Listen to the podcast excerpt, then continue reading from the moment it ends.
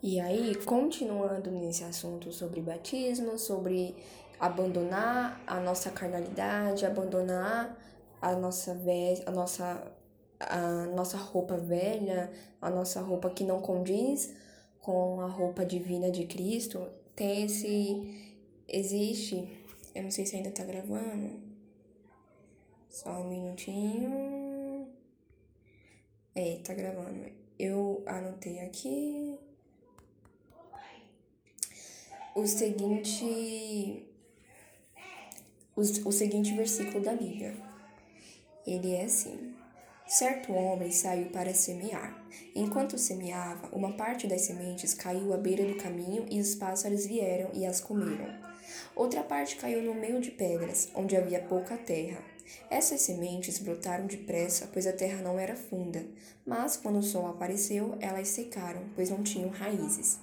Outra parte das sementes caiu no meio de espinhos, os quais cresceram e as sufocaram. Uma outra parte ainda caiu em terra boa e deu frutos, produzindo 30, 60 e até mesmo 100 vezes mais do que tinha sido plantado. Quem pode ouvir, ouça. Ouçam o que, a, o que a parábola daquele que semeia quer dizer.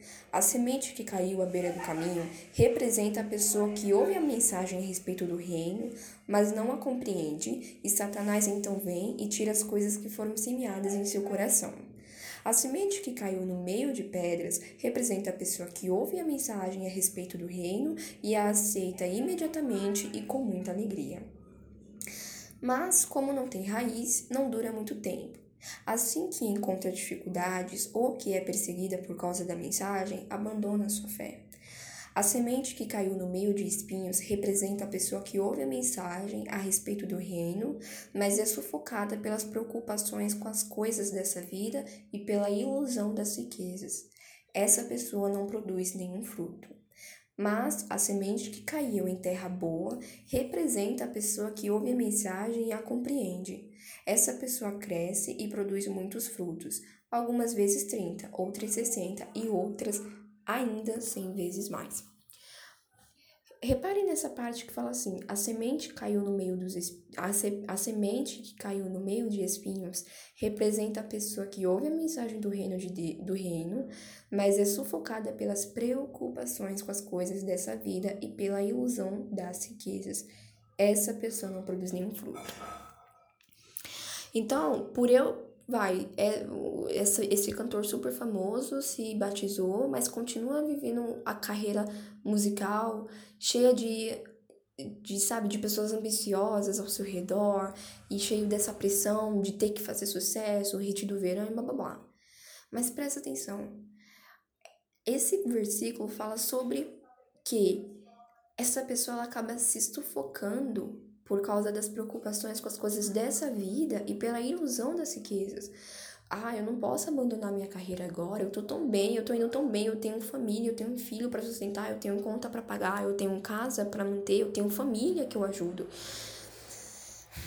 E essa é a dificuldade. É a dificuldade de confiar em Deus, sabe? De não, eu cheguei até aqui, tenho uma vida consolidada, ajudo quem posso ajudar, faço o que posso fazer, mas eu tenho que pensar na coroa de vida eterna. Eu tenho que pensar na minha coroa de vida eterna, porque isso tudo aqui vai ficar. Se eu morrer, tudo isso vai ficar.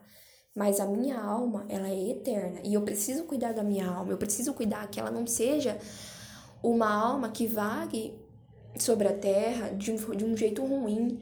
Uma alma que não, que, sabe, cheia de, de condenação, cheia de pecado, cheia de, de, de, de coisas que eu gostaria de ter me arrependido e não me arrependi. Esse é o momento de se arrepender de tudo, e tudo mais. Mas é isso que esse versículo fala. A semente que caiu no meio dos espinhos, ela foi sufocada pelos espinhos, os espinhos. O que são os espinhos? É justamente a preocupação em relação à riqueza e a ilusão Tá escrito aqui, ó, é sufocada pelas preocupações com as coisas dessa vida, ou seja, as preocupações exatamente as que eu, as, as que eu citei, ah, porque eu tenho família para sustentar e tudo mais, e pela ilusão das riquezas, ou, ou seja, eu preciso continuar trabalhando, exercendo o que eu faço, fazendo o que eu faço, e blá blá blá blá blá, sendo que no fundo eu sei que aquilo não tá agradando a Deus. Sendo que se eu me considero evangélico e batizado, essa vida de fama e de ganhar sucesso e de hit e tudo mais são coisas que não me trazem para perto de Deus e eu também não dou nenhum fruto. O fruto que eu dou é o fruto de eu pregar o amor de Deus, de eu ir àqueles que precisam e não de eu ficar em cima de um palco cantando sobre coisas tão inúteis, sabe? Coisas que. pecados, adultério, sobre sexo, sobre todas essas coisas em cima de um palco. Qual é o, qual é o fruto que eu tô dando pro meu Deus?